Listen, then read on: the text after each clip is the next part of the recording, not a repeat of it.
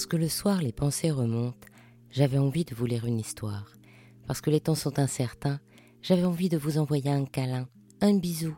Alors je vous propose le bijou, comme un bisou du soir. Il était une fois l'éventail, le bijou du geste. L'histoire de l'éventail remonte à plus ou moins longtemps suivant la fonction ou le symbolisme dont on le charge. Si on conçoit l'éventail comme utilitaire, pour attiser un feu par exemple, pour chasser les mouches, ou se faire un brin de vent, cet éventail-là remonte à très loin. Il n'y a pas besoin de frioriture, une feuille de n'importe quoi un peu rigide peut suffire. Si on veut le garder, on va le concevoir, comme ceux en feuilles de palmier tressées que l'on voit dans les musées, ou encore le bolga africain d'aujourd'hui. Si on conçoit l'éventail comme un symbole, c'est une toute autre histoire. Les éventails qui servent à éventer les personnalités participent à la pompe cérémonielle et sont conçus en conséquence. Le parabellum de Toutankhamon en est un exemple. Il est géant puisqu'il a un manche d'un mètre vingt. Il est doré, sculpté, agrémenté de plumes, ce qui augmente encore sa présence. Dans ce cadre, il est souvent doublé. Il y a un éventail de chaque côté de la personne, ce qui l'inscrit dans un cadre qui assoit son prestige. Et jusqu'au début du XXe, l'éventail jouera son rôle dans la liturgie catholique en étant disposé aux côtés du trône papal. Mais dans ce podcast, j'avais plutôt envie de vous parler de l'éventail comme objet précieux. C'est au XVIe que les éventails apparaissent en Europe. À l'époque, l'Espagne et la Hollande sont de grandes puissances, surtout par la force de leur commerce qui les amène à l'autre bout du monde en bateau.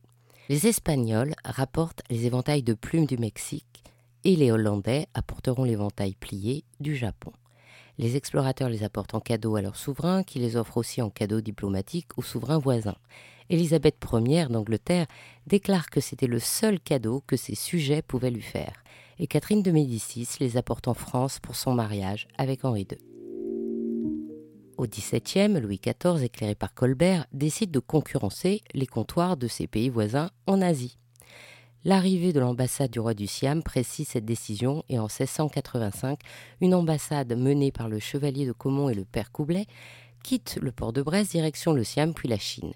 Ils sont très bien reçus par l'empereur Zhangxi et ils reviendront avec des émissaires eux aussi représentant la culture et les arts chinois. Bien sûr, chaque courtisan voudra aussitôt obtenir des objets ayant cette inspiration exotique et les artisans français vont satisfaire cette demande en créant tout un tas d'objets, de meubles qu'on appellera les chinoiseries.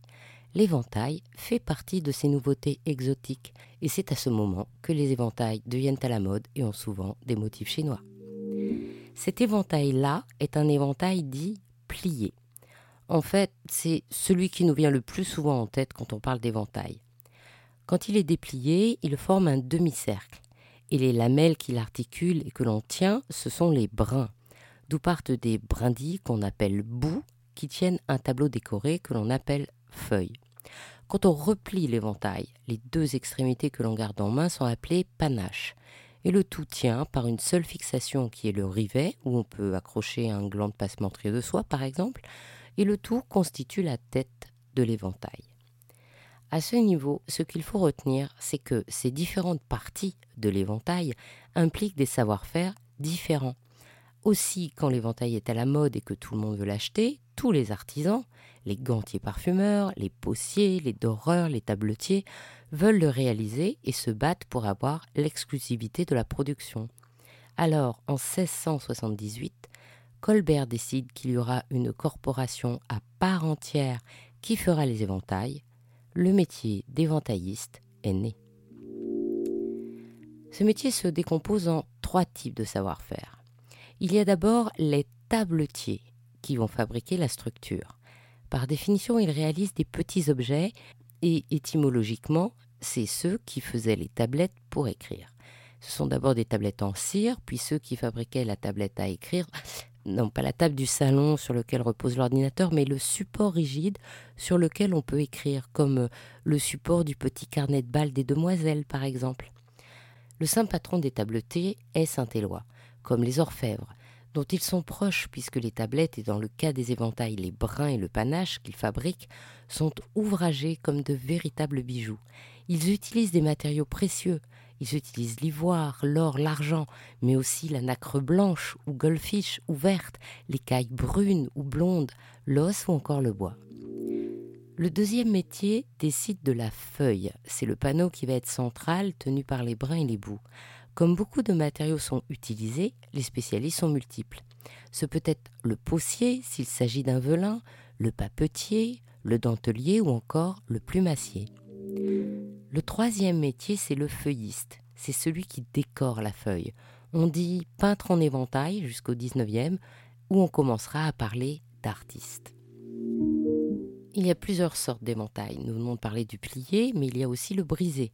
C'est quand il n'y a pas de feuilles, mais des lamelles qui sont articulées et, vidées en motifs, comme les éventails en santal, par exemple. Il y a les éventails en soleil, qui se déplient en cercle complet, et les éventails en drapeau, qui comportent une feuille rectangulaire qui ne se déplie pas. Ce qui est intéressant avec le plié, c'est que les motifs de la feuille permettent souvent de dater l'objet. En effet, l'éventail est un accessoire de mode et plutôt féminin. C'est un objet léger et assez fragile, la nacre casse facilement. Et la mode veut que l'éventail soit à la mode. Alors la feuille, par son dessin, raconte le vol de la montgolfière en 1783, ou crie Vive le roi Louis XVI vers 1793, et montre les incroyables et merveilleuses de 1794. Bref, il raconte comme une bande dessinée les événements qui faisaient le bonheur des gazettes.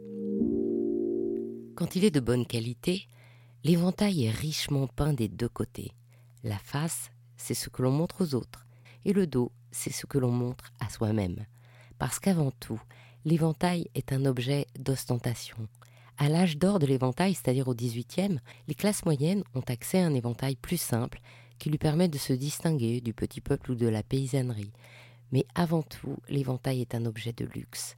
Il raconte souvent des scènes mythologiques, car la mythologie constitue la référence artistique du XVIIIe et du XIXe. Et c'est aussi à cette époque que les artisans de talent ont pu se faire reconnaître comme artistes et signer. Par exemple, en 2018, la maison Couteau Béjari a organisé une vente d'éventail à Drouot. Il y avait un grand éventail parisien daté de 1890-1900, qui représentait le triomphe d'Amphitrite. La monture de nacre blanche sculptée était signée par le célèbre Jules Vaillant. La feuille gouachée était signée par le fameux Gustave Lazelaz. Et l'éventail venait d'une commande de l'éventailliste parisien très connu, Adrien Jean Rodien. Toutes ces signatures ont porté l'objet à être adjugé 31 900 euros. Bien entendu, si vous pouviez avoir l'éventail aux armes de France et d'Autriche offerts à Philippe d'Orléans et Marie-Dorothée de Habsbourg-Lorraine par les royalistes de l'Orne en 1896, ou encore l'éventail en acre blanche de Marie-Caroline du siège de Berry, ces objets vaudraient beaucoup plus. Le poids de l'histoire. Si je vous ai donné envie d'éventail, sachez que ce n'est pas un marché d'investissement, on n'y fait pas de folle plus-value. C'est un marché de passionnés. Georgina Létourmi-Bordier historienne de l'art, spécialiste d'éventail à Drouot, que je remercie de m'avoir partagé sa passion, conseillait de commencer une collection par des éventails publicitaires qui sont amusants et abordables.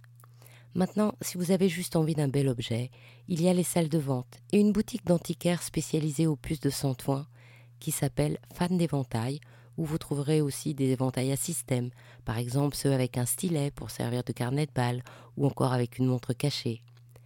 Par ailleurs, la maison Duvet-le-Roi, fondée en 1827, crée des éventails actuels et de haute façon. Il y a aussi la maître artisan Anne héritière de quatre générations d'éventaillistes, qui peut vous recevoir dans son atelier au cœur du musée de l'éventail. Et enfin, le tabletier éventailliste français, le novateur de l'éventail, celui qui a imaginé l'éventail pop-up, parfumant ou non, ou l'éventail origami, c'est Sylvain Legamme. Il paraît que le langage de l'éventail est une légende, ou du moins une invention purement contemporaine. Qu'importe, inventons le nôtre. Si je plaçais mon éventail sur mes lèvres, cela voudrait dire que je souhaite un bisou. Alors je le mets sur les vôtres pour vous envoyer ce bisou. Ainsi se termine cette histoire d'Il était une fois le bijou. Si cette histoire vous a plu, partagez-la autour de vous. Pour vous aussi, envoyez plein de bijoux bisous et encouragez-moi en me mettant plein d'étoiles et de likes. À demain pour un prochain bijou, un nouveau bisou du soir.